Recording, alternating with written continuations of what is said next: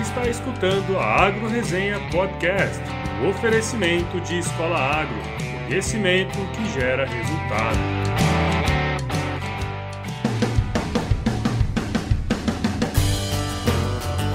Olá pessoal, aqui quem fala é o Paulo Ozaki seja bem-vindo ou bem-vinda a mais um episódio da Agro Resenha. Como você sabe, a porteira desse podcast não tem tramela para quem busca se informar sobre assuntos ligados ao agronegócio. E aí, galera, estamos começando aqui mais uma semana de Agro Resenha e eu estou muito feliz com o resultado do episódio passado aí sobre o glossário de termos do agronegócio, porque ao que parece o resultado foi espetacular. Até sábado, né, dia 13, o episódio já havia sido baixado mais de 1800 vezes. Até agora eu não sei se foi bug do sistema aí de contagem de downloads ou se realmente o episódio bombou, né? de qualquer forma, tem sido animal o feedback que o pessoal tem dado e isso faz faz a gente seguir animado aqui a continuar trabalhando mesmo no podcast. Valeu, turma. Outro recado que quero mandar aí para vocês é que a pilha de livros que estão para doação aqui em casa ainda estão comigo, né? Então, caso alguém tenha interesse aí de ficar com os livros, basta mandar um e-mail para agroresenha@gmail.com que a gente combina o melhor jeito de mandar esses livros, né? Comece aí o ano bombando seus conhecimentos. Falando em livro, é, nesse programa eu vou entrevistar o Nicolas Vital, que escreveu o polêmico livro Agradeço Agradeça aos agrotóxicos por estar vivo, que é uma obra bem interessante. Utilizando as palavras do meu amigo João Rosa, vulgo Botão, lê esse livro sem preconceitos, porque ele é pesado. Então eu sei que vai ter gente aí que vai gostar, tem muita gente que não vai gostar, mas ao ter lido aí eu vi que foi uma pesquisa séria e com respaldo acadêmico, por isso que eu indico a leitura. Mas lembre-se, leia com a mente aberta, porque assim você pode se surpreender. E para os haters aí de plantão, eu sugiro ler o livro antes de criticar o episódio aqui, né? Vamos para frente. Antes da gente partir aqui para entrevista com o Nicolas, eu quero agradecer aos mais novos sete membros do site aqui da Agro Resenha, que são o Danívio Vasconcelos, o Leonardo Vila Verde, a Vanessa Silva, o João Paulo Gomes, o Vinícius Zimmer, a Aline Kazilk, a ninja do ArcGIS,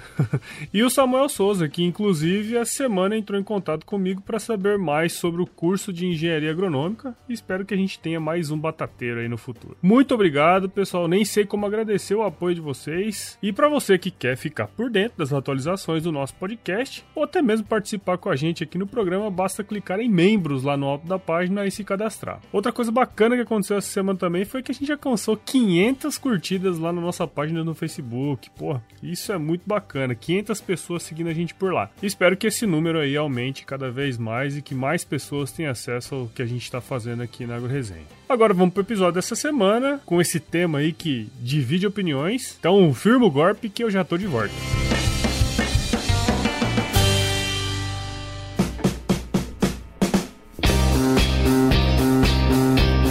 Bom, pessoal, eu tô aqui com o Nicolas Vital, né? Ele é jornalista e escritor. Ele trabalhou em diversos veículos de comunicação aqui no Brasil e atualmente é escritor independente em uma grande editora nacional. Ele é o autor do polêmico livro Agradeça aos Agrotóxicos por Estar Vivo, que, por coincidência ou não, é também o título desse episódio número 19 aqui. Bom, Nicolas, seja bem-vindo ao podcast aqui da Agro Resenha e muito obrigado por participar com a gente nesse episódio. E eu acho que ninguém ninguém melhor do que você mesmo aí para contar a sua história, né? Legal, Paulo. É, eu que agradeço a oportunidade. Na verdade, é, eu sou jornalista, não sou da área agronômica, nem toxicologista, nem nada. Eu sou jornalista, vivi a minha vida toda em São Paulo, então sou um cara totalmente urbano. E também é, ouvia muitas dessas histórias, né? Que a gente ouve normalmente na, na, na imprensa falando mal do, dos agrotóxicos, agroquímicos, pesticidas, praguicidas, como quiser chamar. Eu comecei no jornalismo é, cobrindo o esporte, nunca tive muito interesse pelo agronegócio, até o momento que eu fui convidado a trabalhar na revista Dinheiro Rural. É, eles queriam alguém bem cru mesmo e sem preconceitos. E foi o que aconteceu. É, eu entrei lá na revista, eu não conhecia, eu conhecia muito pouco, né, desse mundo rural e eu, eu fui conhecer mesmo na na prática. Então, uh, eu trabalhei lá durante mais ou menos três anos. Foi um tempo que eu consegui, assim, que eu, tive, eu, eu visitei mais ou menos umas 200 fazendas é, nesse período, de todo tipo, todas as culturas, orgânicas, convencionais. Então, eu consegui mesmo aprender o assunto na prática. Pô, isso é legal pra caramba. É, então. E, e, e aí que eu comecei a perceber que tudo aquilo que eu escutava nos jornais e tal, não, não era bem do jeito que as pessoas falavam. Por exemplo, eu ia numa fazenda é, de soja, vamos dizer, e o que eu via lá é, era assim, pessoas que encaravam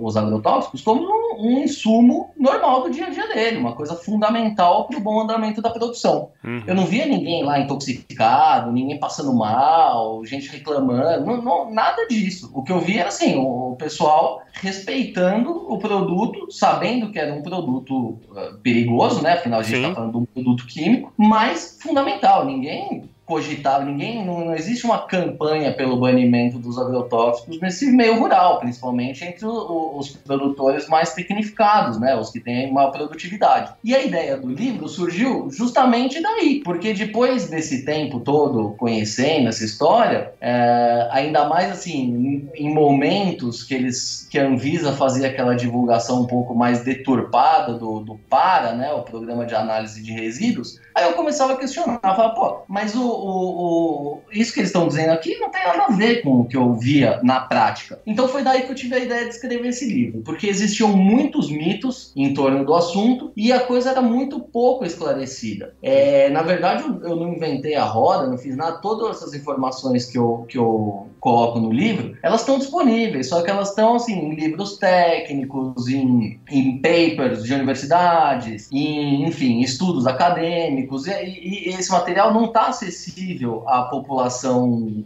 principalmente urbana, né? Uhum. E mesmo quando há pessoas técnicos que complicam a compreensão.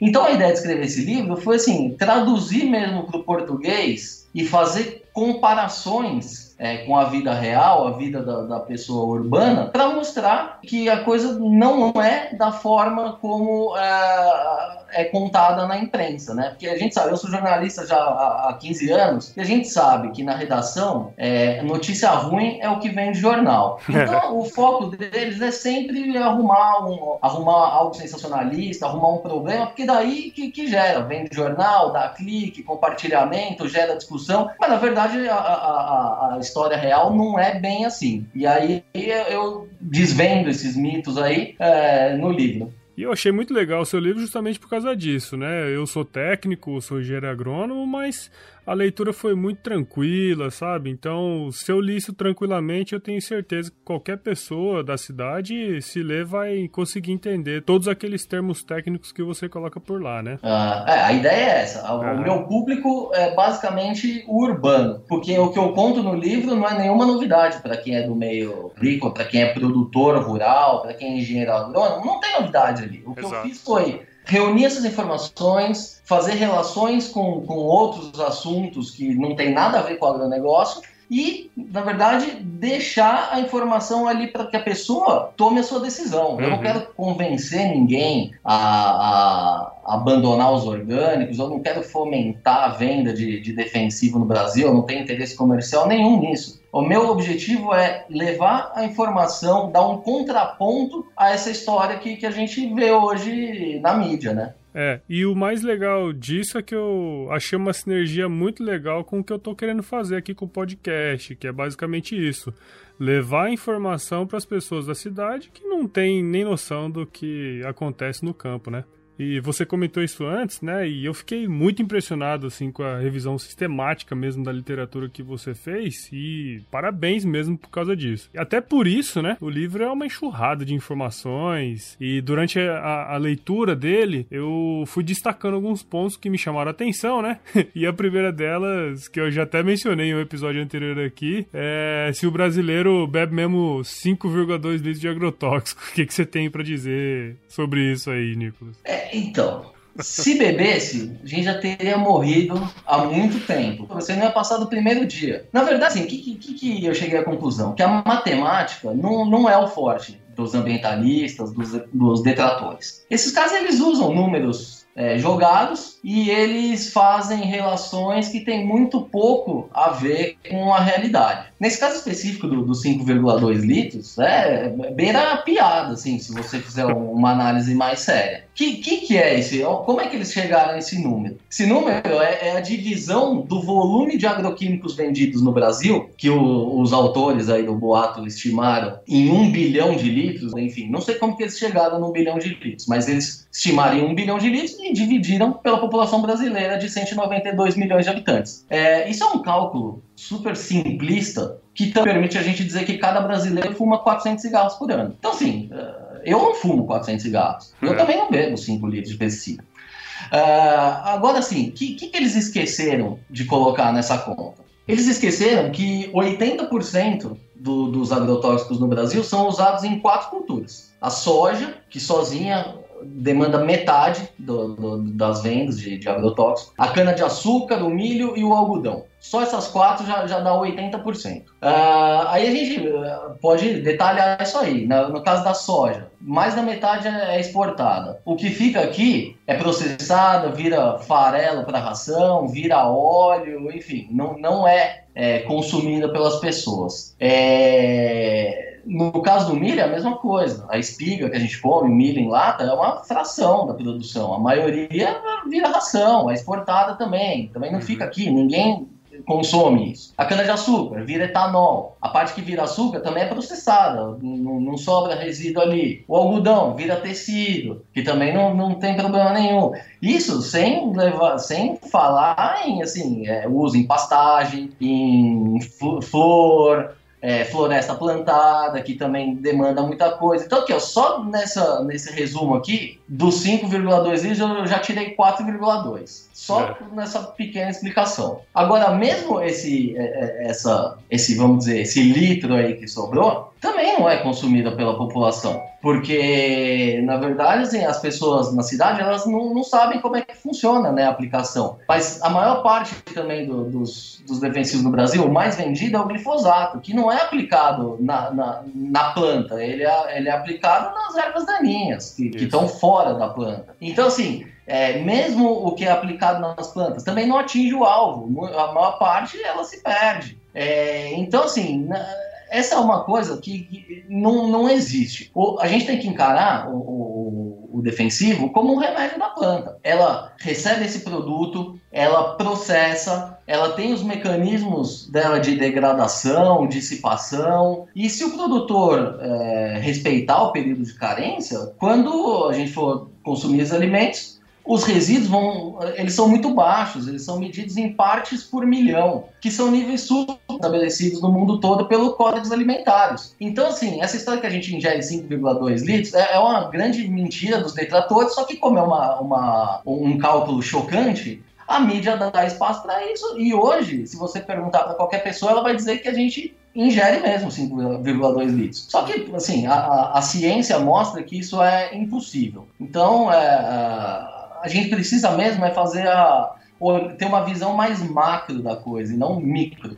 Agora, essa é uma das, foi uma das coisas mais divertidas que eu, que eu encontrei aí durante a minha apuração, foi isso. É, legal. Mas então vamos partir para essa parte é, toxicológica mesmo dos agrotóxicos, né? É, hoje parece que cada ano que passa eles estão piores, né? Mas quando a gente analisa o DL50, né, que é o parâmetro para avaliar a dose letal das substâncias, não é bem isso que acontece, né? Não. É, o, o, os agrotóxicos eles estão ficando cada vez mais amigáveis. É, até o, o, glifosato, que é o inimigo número um dos, do, dos ambientalistas é um dos produtos mais amigáveis que existe hoje. Ele, mesmo a Anvisa classifica o, o glifosato como muito pouco tóxico. Ele está na categoria dos menos tóxicos de todos. E o pessoal pede o banimento desse produto. Se o produto for banido, é, certamente vai vir outro que vai ser pior que ele. Então as pessoas não têm muita noção. No livro, é, eu, eu coloco aqui uma, uma pesquisa que foi feita pelo engenheiro agrônomo Luiz Carlos Ferreira Lima, que é um profissional que tem mais de 50 anos de experiência no setor de defensivos. O cara sabe tudo. E esses produtos desde 1960 até 2010. 10. O Dr. Ferreira Lima ele avaliou quase 400 ingredientes ativos vendidos no país, que representam quase 90% do volume total de agrotóxicos utilizados por aqui. E o que, que ele concluiu? Que os produtos dos anos 60 eram até 160% mais tóxicos do que os atuais, ou seja, é, eram muito piores. É, na média, o DL50 dele era de 939 miligramas por quilo. No moderno, isso sobe para 2.448 miligramas por quilo. É importante lembrar que o DL50, quanto maior, é menos tóxico. Agora, assim, o que, que adianta eu falar isso? Não tem referência nenhuma. Assim, aí, falando bom português para o pessoal urbano. Na prática, o que, que isso significa? Que nos, nos anos 60, é, se você ingerir, se um homem de 80 quilos ingerisse 75 gramas de ingrediente ativo puro, ele poderia morrer. Hoje em dia, ele precisa ingerir pelo menos 195 gramas. Ninguém vai ingerir 200 gramas de agrotóxico puro. A não ser que a pessoa queira se suicidar, né? Que eu acho que é o que mais acontece, né? É o que mais acontece, mas mesmo assim as pessoas não conseguem. Porque tem até um dado interessante do Cinetox, né? Que é o Sistema de Informações Tóxico-Farmacológicas do Ministério da Saúde. É, ele diz que, que no Brasil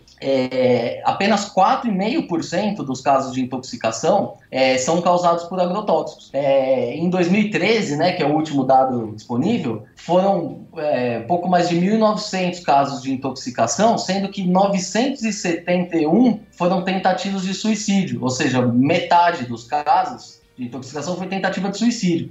Agora, o mais engraçado é que desses 970 pessoas que tentaram se suicidar, só 64 conseguiram. Nossa. Então, assim, isso prova que é um produto químico, sim, mas ele é muito menos letal do que as pessoas pintam por aí. Então, assim, é só você aprofundar um pouco a conta, você vai ver que, que a coisa é bem diferente do que falam, né? É, e eu acho que a mídia ajuda muito nisso, e é até nesse ponto que eu queria entrar agora, que é a questão da percepção ao risco que as pessoas têm em relação aos agrotóxicos. Tem até uma pesquisa que você referenciou aí, né, que tabulou aí as 30 maiores situações de risco com base no critério de mortes por ano, né? E fala aí pra gente que posição que os agrotóxicos ficaram nessa lista. É, na verdade, assim, só corrigindo, a mídia não ajuda em nada, a mídia atrapalha, né? Porque eles, eles entendem muito pouco sobre o assunto, mas eles é, têm uma posição muito firme e muito pouco embasada cientificamente. Hoje, se você for ver, quem é o, o principal porta-voz aí anti-agrotóxicos no Brasil? A Bela Gil. Ela não é toxicologista, não é nada. Até outro dia ela era filha do Gilberto Gil. Foi lá para os Estados Unidos, fez um curso de gastronomia e virou a maior especialista em alimentação natural do mundo. Agora, em relação a esse estudo, ele é muito interessante mesmo. A gente deveria até fazer um no Brasil. Esse estudo é, é de dois pesquisadores é, americanos. O que, que eles fizeram? Eles pegaram os dados oficiais dos Estados Unidos, como se fosse o Cinetox deles, mostrando as principais causas de morte nos Estados Unidos, né? Eles listaram de 1 a 30 e os agrotóxicos ficaram em 28º, atrás de conservante de alimento, eletrodomésticos, que estavam em 15 a natação, que estava em sétimo, além do fumo e do álcool, né, que são os dois principais vilões. Agora, eles foram perguntar para a população em geral, a percepção era muito diferente. Em estudantes universitários, né, a gente sabe que tem muita ideologia nas universidades, é, os agrotóxicos ficaram em quarto lugar. Então, assim, baseado em que que essas pessoas classificam isso? Em informações que elas recebem, em hum. coisas que, que as pessoas falam por aí. Mas como as pessoas entendem muito pouco de, de ciência, de toxicologia, desses assuntos mais complicados, é, elas aceitam, né? Tudo é. que as pessoas dizem. Então, assim, é, o agrotóxico, que é o 28 principal elemento de risco, era citado em nono ou em quarto lugar. Então, assim, é, as pessoas precisam pensar um pouco mais, aprofundar os estudos antes de sair repetindo. E aí você vê, é, assim, nas redes sociais, principalmente, todo mundo é especialista em tudo, né? E aí é, se dá, né, a divulgação errada dessas informações. Depois que criaram o botão de compartilhar, as coisas ficaram muito mais fáceis, né? É, ficou muito mais fácil e complicado, né? é importante ainda é, a gente, nesse assunto, que as pessoas aqui no Brasil, elas odeiam o agrotóxico, todo mundo pede o, o fim dos agrotóxicos e tal, mas voltando para os números do Cinetox, enquanto 4,5% das intoxicações são por agrotóxico, 8,5% são causadas por produtos de limpeza e 28% por medicamentos. Agora eu te pergunto, o que, que, que, é mais perigoso? É agrotóxico, produto de limpeza ou, ou, remédio? Então, assim, os que pedem o banimento do agrotóxico têm que pedir também o banimento dos produtos de limpeza e dos remédios. Isso sem contar é, em acidente de carro, que são mais de 40 mil mortes todos os anos. Vamos fazer o quê? Vamos banir os carros ou vamos usar direito os carros, os agrotóxicos, os produtos de limpeza, os remédios? Eu defendo que a gente use as coisas conforme a recomendação e não sair por aí é, pedindo banimento. E o engraçado é que as mesmas pessoas que, que pedem o banimento são as primeiras a, a, a, a usar inseticida em casa. Quando aparece uma barata, ele mata a barata afogada com spray. Na cidade, pode. Então, assim, como, como, é que é isso? Até é engraçado que, que agora nas férias, em Ubatuba, teve um surto né, de, de borrachudo e as pessoas estavam reclamando da falta de laricidas. Então, assim, a gente tem que definir. A gente é a favor do, do, do, desses produtos ou a gente é contra? Ou, ou, só quando convém? As pessoas precisam pensar melhor, né? Antes de ir repetindo essas coisas. E, e, outra coisa bem legal que você colocou no livro e que eu acho bem importante a gente dizer aqui é com relação à eficiência no uso de defensivos. É, de acordo aí com a pesquisa que você citou, né? É, ela mostra que a cada dólar gasto com defensivo no Brasil são produzidos 142 quilos de alimento. E como é que é essa questão aí para outros países? É, aqui no Brasil, o que, que a gente escuta sempre? Ah, o Brasil é campeão mundial no uso de agrotóxicos e tal. E é mesmo. E, e isso não tem problema nenhum. Por quê? Mais uma vez, as pessoas têm uma visão micro, não uma visão macro. Por que, que o Brasil é campeão no uso de defensivos? Porque o Brasil é o único país no mundo que produz três safras. É o único grande player que, que produz em áreas tropicais. Isso tem uma vantagem, né? A gente consegue produzir 12 meses no ano. Só que a gente tem o, o, contra também, que as pragas o ano inteiro, e elas atacam o ano inteiro, e é por isso que o produtor ele precisa utilizar o ano inteiro. No hemisfério norte, no inverno, o, a neve faz uma esterilização natural já do, do, do campo. A hora que chega a primavera, o campo está limpo ali, tem eles fazem um controle natural, né, das pragas. Exato. Então eles têm uma necessidade menor. Então aí a gente faz, a gente, você pode olhar o copo meio cheio ou meio vazio. O pessoal que olha meio vazio só fala que o Brasil é campeão no agrotóxico. Agora, se você olhar o copo meio cheio, o que, que, que a gente consegue ver? Que ao contrário do que dizem, o Brasil é muito eficiente no uso de, de agroquímicos. Um, um estudo, né, realizado pela consultoria alemã Kleffmann, é, é que apontou isso daí, que o Brasil ele colhe 142 quilos de alimento para cada dólar investido em agroquímico. Na Argentina,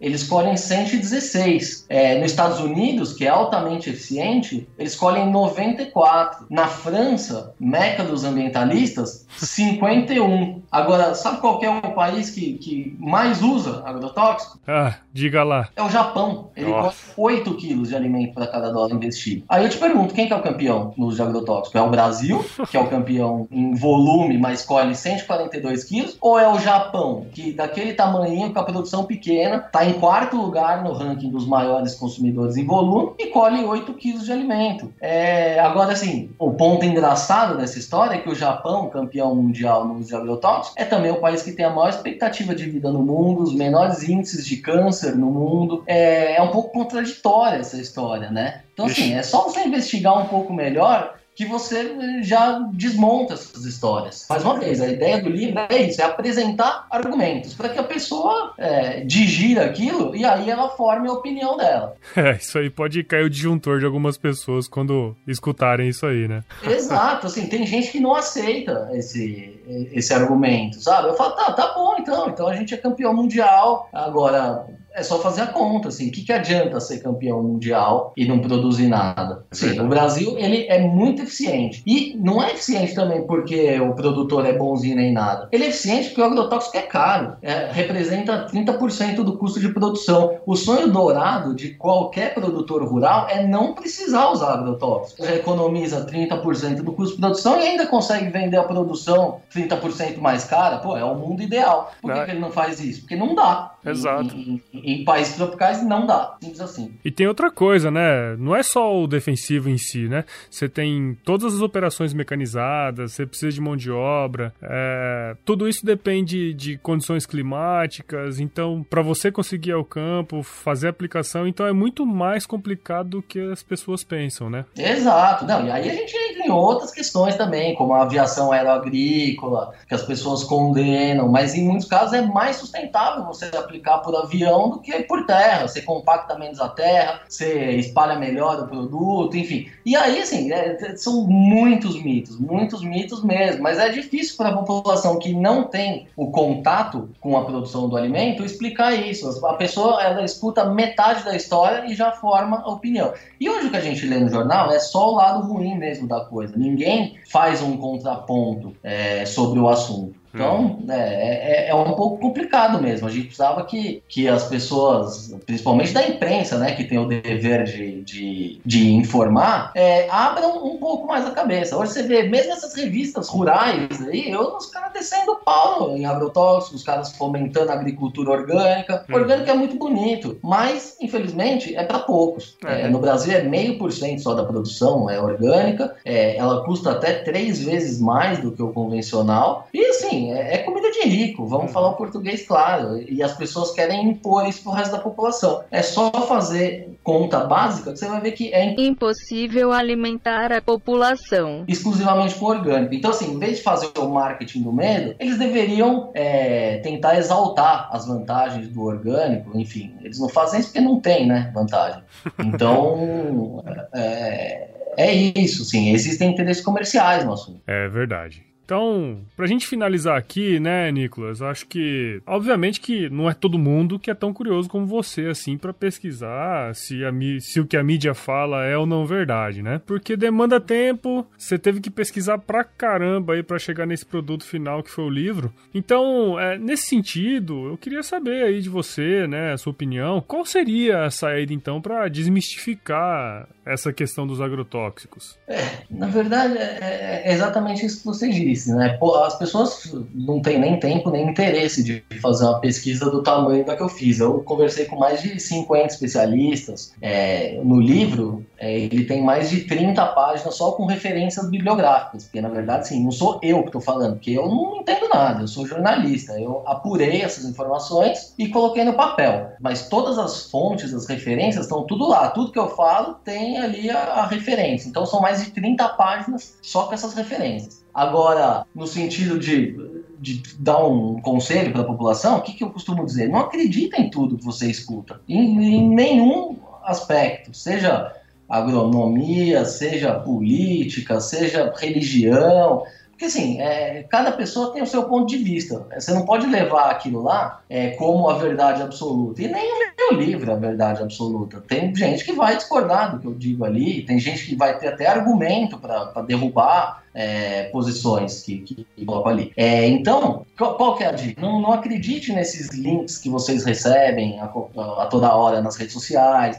A rede social é a pior forma de se informar que tem, porque é que tem menos credibilidade. Mesmo quando são veículos de respeito, é sempre bom você tentar pesquisar o outro lado, ver se é aquilo mesmo. Porque, como eu disse, existem interesses comerciais né, nessa uhum. questão dos orgânicos. E como é, os orgânicos eles não têm, é, eles não são, as pesquisas mostram, eu, eu, mostro isso no livro também, eles não são mais saudáveis, eles não são mais gostosos, eles não são mais sustentáveis. Isso a ciência prova. Então, na falta de, de argumento de venda do produto, eles são obrigados a detonar o concorrente. Então, é muito isso que a gente vê hoje. Então, assim, é, cuidado porque existem interesses comerciais. Esses produtores de orgânicos, não estou generalizando, mas a maioria, eles não são salvadores da pátria, eles não estão plantando orgânico porque eles querem salvar o mundo. Eles estão plantando porque é um produto que paga melhor, que remunera melhor, que ele vai ter um lucro maior. Você pega nos supermercados aí, até outro dia, quando não se falava muito de orgânico,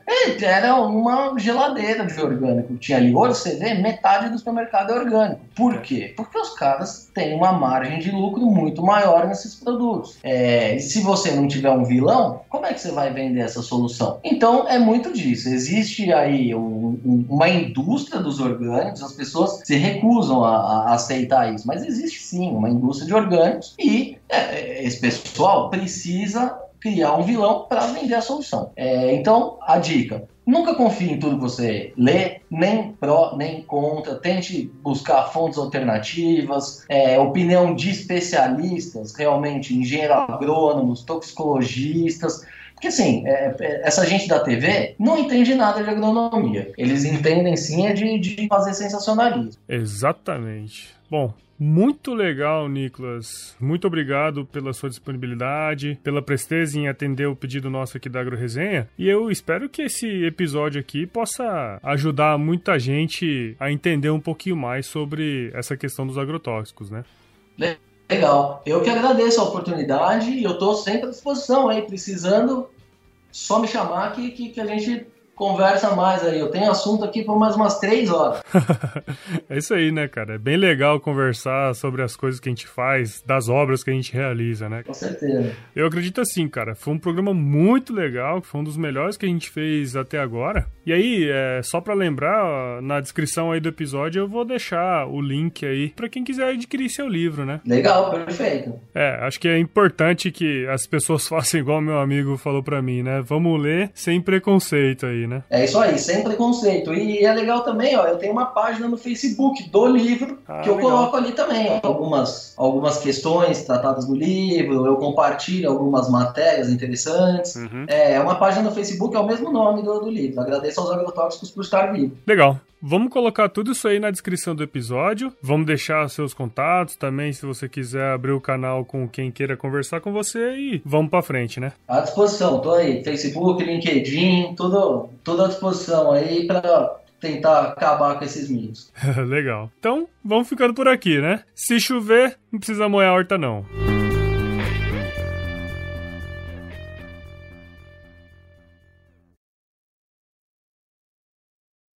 Então, caso alguém tenha interesse aí de ficar com os livros, mandar buscar. Espero que nesse. Você escutou a Agro Resenha Podcast, um oferecimento de Escola Agro, conhecimento que gera resultado.